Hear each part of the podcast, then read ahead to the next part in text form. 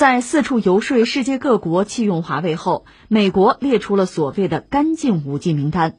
当地时间八月二号，美国国务院网站公布“干净五 G” 网络计划，点名表扬了符合其标准的模范生代表。那么，何谓“干净五 G” 呢？美国国务院列出了两点标准：其一，美国智库战略与国际研究中心此前应美国国务院要求，制定了评估电信的设备供应商可信度的数字信任标准。其二就是二零一九年五月在捷克公布的布拉格五 G 安全建议，这叫什么干净五 G 哈？五 G 干净的名单，这是美国人定的哈。我记得前两天节目聊过一期，谈所谓建民国家联盟啊，这是美国人刚刚使用的一个概念啊。建民国家他早就用过，建民国家联盟是说委内瑞拉和伊朗。我感慨在哪儿呢？美国人起名字。造概念的能力确实很强。我不是举个特朗普就是个例子吗？说这个拜登，竞争对手拜登起个外号“瞌睡乔”，乔拜登嘛，这人名嘛，瞌睡乔。就这人呢，七十八老头老大盹儿，你们指望他治理美国治理的好？他们能让美国再次伟大？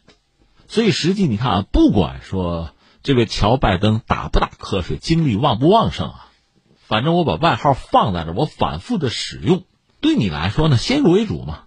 我给你心里种个刺儿，脑子里种个苗啊，所以你看，涉及到五 G，干净五 G，这是美国人的概念，大家心知肚明啊。所谓干净五 G，肯定要排除掉华为这样的中国企业呀。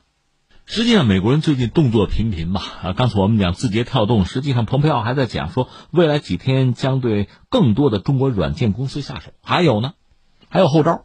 至于这个所谓干净五 G，我看了看。大约是这样吧，是个是个光荣榜吧，是个表扬的名单吧。你想，美国人讲的干净五 G，在我们看来不过是一个紧随美国的跟班名单呗。包括主要是十个国家，这是跟美国站在一起的吧？呃，美国算一个吧，加拿大、英国、澳大利亚、日本、韩国、波兰、瑞典、挪威，还有芬兰。可我也看到另一个说法是，除了美国以外啊，英国、捷克、波兰、瑞典。爱沙尼亚、罗马尼亚、丹麦、拉脱维亚和希腊。至于电信运营商呢，说是二十七家。说到底呢，就乖啊，听美国的话，放弃自主选择的权利啊，放弃自尊，在我们看来就是这个样子。按照美国人的布置，听美国人的话，如此而已吧。所以，作为一个中国人，看到这些东西，可能觉得心里边也很愤懑吧。其实你仔细看一看这个名单哈，我刚才点的是两份不同的名单，有重叠，差不多。总的来说呢，这里边一个是紧跟美国的五眼联盟，有没有新西兰和加拿大？咱们待考啊。五眼联盟要跟，当然跟的最紧的是澳大利亚，在亚洲呢，日本、韩国，这当然很有可能了。一个是他们本身呢就是中国的五 G 的很重要的竞争对手，另外，毕竟人家美国在他们那驻着军呢，言听计从，老老实实自然的。另外，欧洲国家、北欧几个国家离中国其实很远。但是呢，反华的态度似乎这几年比较坚决。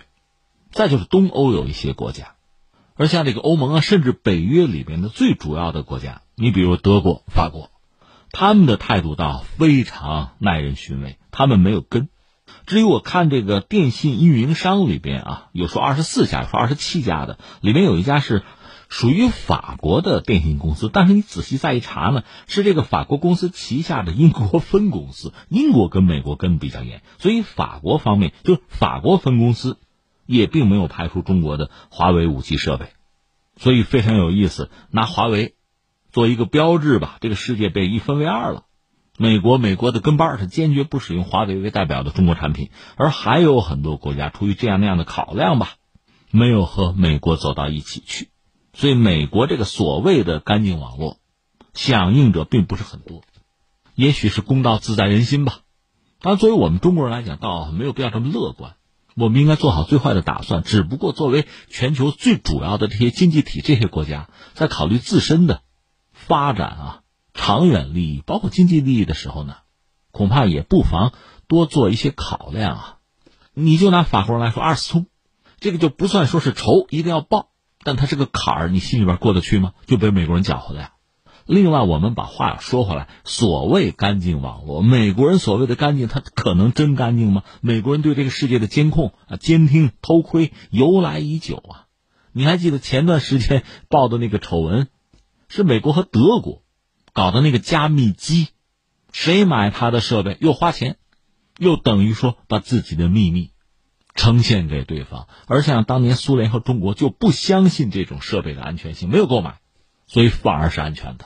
棱镜门，我们多次举过例子，还有好多类似的东西啊。需要再给你举个例子吗？上个世纪七十年代，英美两国搞过一个梯队系统，这是英美签订的拦截全球的电子传播信号协议的一个产物吧。后来拉很多人进来，比如澳大利亚、加拿大、新西兰，这是五眼。然后呢，其他三十几个国家逐步的被拉进来。这个系统就甚至能拦截卫星的信号、微波的信号、地面线路的电子通讯。主要就是窃取数据啊，包括模拟声音信号，而且可以把这个窃取的信息和现存数据库里边的关键词做对比分析。这个梯队系统它的总部就在美国国家安全部门。那下面有意思了，美国从来就不承认这个系统的存在，但是呢，欧洲议会的报告里是明确的把它列出来，讲它就是存在的，而且批评这个系统参与国做出的违法犯罪的行为，比如一般的平民的隐私权。包括这个国家性质的商业间谍行为、商业间谍活动都有。那我觉得真正可笑的是什么？你说这次疫情爆发之后吧，很多西方人，包括欧洲人啊、美国人，不戴口罩，反对你们监控我们，对个人的自由、个人的隐私看得如此之重啊，让人敬佩啊。那美国人这么多年持续不断的监控你们，你们是真不知道还装不知道啊？你按说把自己的隐私啊、个人的这些资料看得这么重，这是表演吗？这是？不笑话吗？以上是就事论事，把这事说清楚了。下面再感慨两句是什么呢？按照美国人这种倒行逆施的做法吧，确实有可能把世界分成两块。那使用中国设备、相信中国设备的和不，那这个世界走到今天很不容易啊！人类付出这么大的代价，它全球联通了，是一种全球化，是吧？现在美国居然要凭一己之力，当然也有一些他的那个马仔紧跟啊，一个群他算带头大哥呀，确实在倒行逆施啊！这也是让人叹为观止啊！其实最近这段时间有一个话题，大家一直在念叨，就是中美关系啊，中美回不到过去了。我想想，恐怕也是回不到过去了。回到哪个过去？一九五零年的过去，一九八零年的过去。就算是中国改革开放之后，一直以来我们主要是劳动密集型产品，就是我说嘛，眼镜、口罩、打火机，我们就生产点这个东西，赚点辛苦钱。那从人家美国人来说。那便宜赚大了，一个是中国生产的这些东西非常便宜，质优价廉，卖到美国去，满足美国的消费者的需要。另外，中国呢这点辛苦钱，挣点钱呢，因为它量毕竟大嘛，挣了一点钱，又去美国买国债，翻回来买点美国的有技术含量的产品的拿回来，这样的过去你还愿意回去吗？好不容易，你就说张一鸣在中国就是个普通百姓，就是个草根呐，自己靠知识改变了命运。做了一个企业，梦想着国际化，在美国市场上也算有所成就吧。马上遭到打压，那美国人给他安排的命运，也就是生产个眼镜、口罩、打火机啊。你问问这样的命运，他甘心接受吗？所以回到过去，一是不可能，二是不应该啊。我们只能往前走。说到这儿呢，跟大家扯个闲篇儿哈。前两天和朋友在一块吃饭，哎，据说在媒体说和朋友如何如何，朋友说怎么怎么样，都不是真的。我这可是真的，真是和朋友在一起就吃饭聊天嘛。有个朋友讲他最近一段时间的见闻，他是很偶然的认识了几个人，是搞乐队的，英语都特别好，所以他们呃除了唱唱歌以外，还做点小生意，就是把美国的一些乐团呢、乐队啊介绍到中国来，有些演出。比如有一次是。介绍了一个全美的吧，大概是少儿合唱团之类的吧，就是少儿歌曲的演出到中国来，那就中国的算经纪人嘛，到美国去接洽去联系啊，结果就傻了眼了，说这孩子们已经集中了，开始培训，就培训在中国怎么生活，包括怎么使用旱厕，旱厕厕所的厕啊，就没有抽水马桶嘛，俗称就是不雅啊，叫茅坑，你得说在今天中国可能一些边远地区也还是有的啊。但是在城市里，你说没有抽水马桶，没有一个干净的厕所，这 就是笑话了，是吧？结果就是我们中国这个经纪人就看到美国人在培训他们的孩子们啊上旱厕，后来就来中国了，父母陪着来的呀，坐了高铁了，有个孩子就问他父亲：“你不是中国落后吗？这玩意儿怎么咱没有啊？”人家那个美国父亲非常自尊的说：“我们美国人不需要，不要，不需要。”但是再回国，据说这个父亲就跟别人杠上了。有人说中国落后，他就站出来说：“我去过，不是你们说的那样啊。”还有个段子说是一个美国的经纪人来中国啊，在北京先见了个面，那当然说好招待了，长城看一看，故宫转一转，然后呢来到河北省会石家庄。那石家庄在全国那这个中型城市吧，肯定算不上一线二线啊。美国这哥们儿年纪也不小了，有见识的，就在石家庄这个主干道中山路上自东往西走，咱接待的给人介绍这 CBD 啊，这这个体育馆，是不是先天下？这是北国商城，乐泰乐汇城，这是万象城，CBD 吗？这老外就忽然间就兴奋说：“哎呀，我知道了，我看出来了。你看出什么来了？北京啊，是你们国家一个历史名城、历史古迹，对吧？石家庄是你们的经济中心，为什么呀？CBD 多吗？你看，这还是这哥们儿呢，说晚上一块吃了个饭，就在石家庄啊，石家庄也有好吃的地方啊，吃了个饭。”挺奢华啊，自我感觉很奢华，但是呢，有一个不解的地方，就是在饭馆里吃饭的人怎么那么多呀？而且很多是年轻人。他说不对啊，在我们美国，你们年轻人就只能去麦当劳啊、肯德基啊，只有我们这样功成名就、有钱的人，哎，才可以吃这种比较好的啊这个饭馆。那你们中国人怎么这么多人在这吃啊？怎么这么多年轻人在这吃？你们怎么了？中国怎么了？年轻人怎么了？就非常不理解，想不通。啊，接受不了！你说你扯的啥意思啊？我想说的是什么呢？是了解和了解的兴趣。我首先表明一个态度：中国是一个发展中国家，我觉得我们国家还有很多需要发展的地方，很多地方还很落后，和发达国家比起来，我们有非常多的不足，这是不争的现实。这个你都不肯承认的话，那还怎么进步啊？但是另一方面呢，你要看到我们的很多发展和发达的地方，可能也超出了某些人的想象，这也是实话，或者说不是我们多先进，是他们确实落后了，这个还不算什么。我们就刚才讲这个，这是真实的故事哈。就这些美国人说到底，他们老子天下第一的时间很长，他们对这个世界啊缺乏兴趣。我是最发达的，你们不可能更发达。我也不感兴趣，你们有什么样的变化？当年大英帝国也是这样，当年大清国也是这样，如此而已。可这个世界的变化，如果说世界上有什么不变的，就是这个“变”字嘛。这是我们中国人几千年来我们对这个世界的认识，连安倍都知道哈。所谓君子报变嘛，反正是在中华文化圈覆盖之下，大家对这个恐怕都会有了解、有认识的。但是你也得承认，他们不是这样。